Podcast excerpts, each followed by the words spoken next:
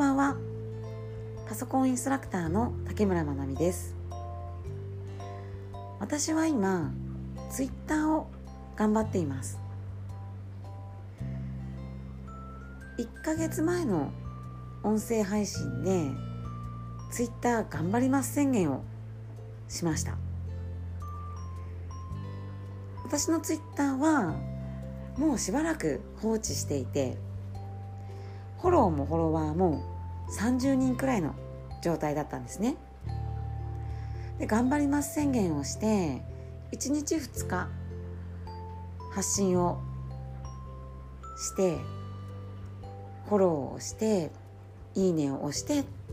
ていうふうにあの使っているだけでフォロワーが70人ぐらいまで増えましたっていうお話をこの音声配信でしたんですよね。でそれから音声配信が途切れてしまったと同時にツイッターも少しサボってしまいまして1ヶ月ぶりにツイッターを見たら70人ぐらいになっていたフォロワーが40人まで減っていました。うん30人どこに行ってしまったんだろう。もともとねフォローしてくれていた方が久しぶりに発信した私の内容を見てあこの人こんなタイプだったんだっていうね数年前とのギャップを感じてフォローを解除したかもしれないしこの2日間の頑張りでフォローはしたけどまた発信がないから解除した方もいるかもしれません。それを見た時になんてツイッターって分かりやすいんだと思いました。いい意味で白状ですよね。もう自分の発信がフォロワーの数につながるっていうすごく分かりやすいツールだなっていうふうに感じました。それに対して Facebook はつながりが重い。もちろん中にはねあの無作為にお友達申請をしてどんどんお友達を増やしてこの人は何のために発信しているんだろう。発信の中身は空っぽじゃないか。っていうような方もあのたまにいますけれども基本的にはやっぱり相手がどんな人なのかっていうのを認識して、まあ、お友達だっていうような感覚で申請をして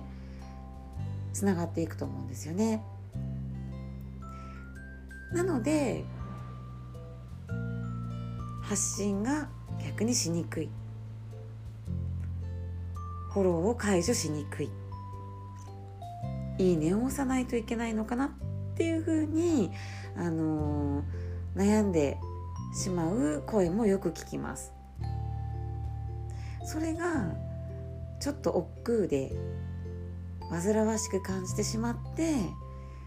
自分の発信も控えてしまうっていうようななんかそういうあのー、まあね気持ちのこもったねツールなんじゃないかなっていうふうに思います。今話はツイッターに戻るんですがツイッターもそうですがインスタもそうですねインスタグラムとツイッターどうやってフォロワー増やしたらいいですかっていうふうに聞かれることもよくあります。フォロワーの増やし方の正解はないですよね。その誰に見てほしいかっていうところを自分がしっかりと分かった上で発信していかないと見てほしい人はフォローしてくれないと思いますしただ単にフォロワーを増やしてもじゃあそのフォロワーさんとの関係性って何なんですかっていうことになってしまうのでフォロワーのね数を増やすことが大切なのではなくて見てほしい人に見てもらうっていうところが、まあ、最初の関門だと思います。でね、まあ、見てほしい人に見てもらう発信。有意義有意義な情報を発信してください。っていうような、まあ、話になるんです。また見たいと思うアカウント。次はどんな情報を出してくれるんだろうっていうなんか期待できるアカウントを目指しましょうみたいなのがまあ回答としては、まあ、順当な回答になるのかなと思うんですけど、まあ、そうは言っても簡単にねそんな発信はできないんですよ。で私は発信自体をやっぱりその人が楽しんでほしいなと思うので毎回ねそんなに気負わないで発信をしてほしいなと思っていますそうなるとフォロワーを増やすのは今度難しくなってくるので具体的な、